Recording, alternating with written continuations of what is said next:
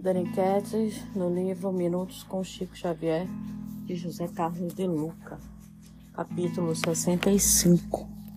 Abençoe sua vida. Abençoe a vida e a vida lhe abençoará a existência. André Luiz.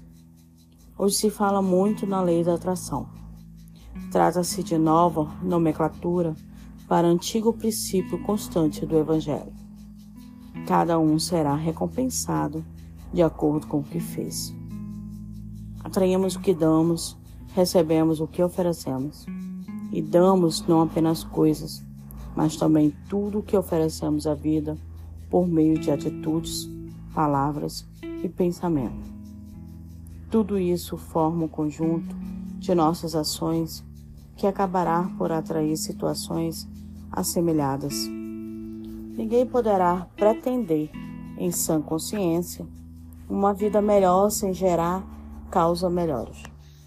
Por isso, a palavra de Jesus não é somente consolação para nossos corações feridos, é também um desafio para a nossa existência.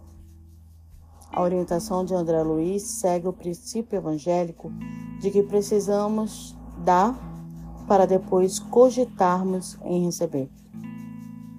Muitos pretendem uma vida melhor amaldiçoando a vida que tem.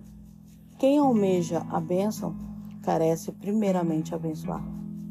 Se estivermos enfermos, antes de reclamarmos da doença, vamos abençoar nosso corpo com palavras de carinho e gratidão. Se estivermos com problemas no lar, vamos abençoar o familiar difícil com a aceitação e elogio dos aspectos positivos que ele apresenta.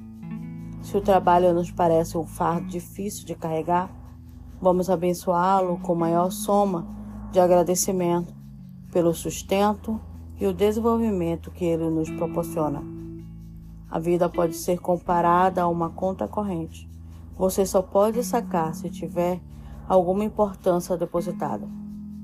Se nós desejamos um rio de bênçãos em nossa vida, é melhor começar abençoando um copo de água que nos mata a sede.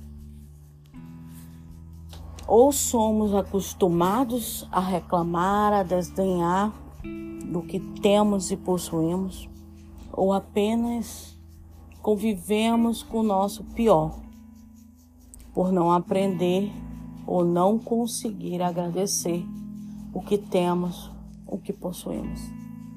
Desta forma, somos acostumados a amaldiçoar o nosso bem, a nossa vida e o nosso lar. Então vamos aprender agora a abençoar.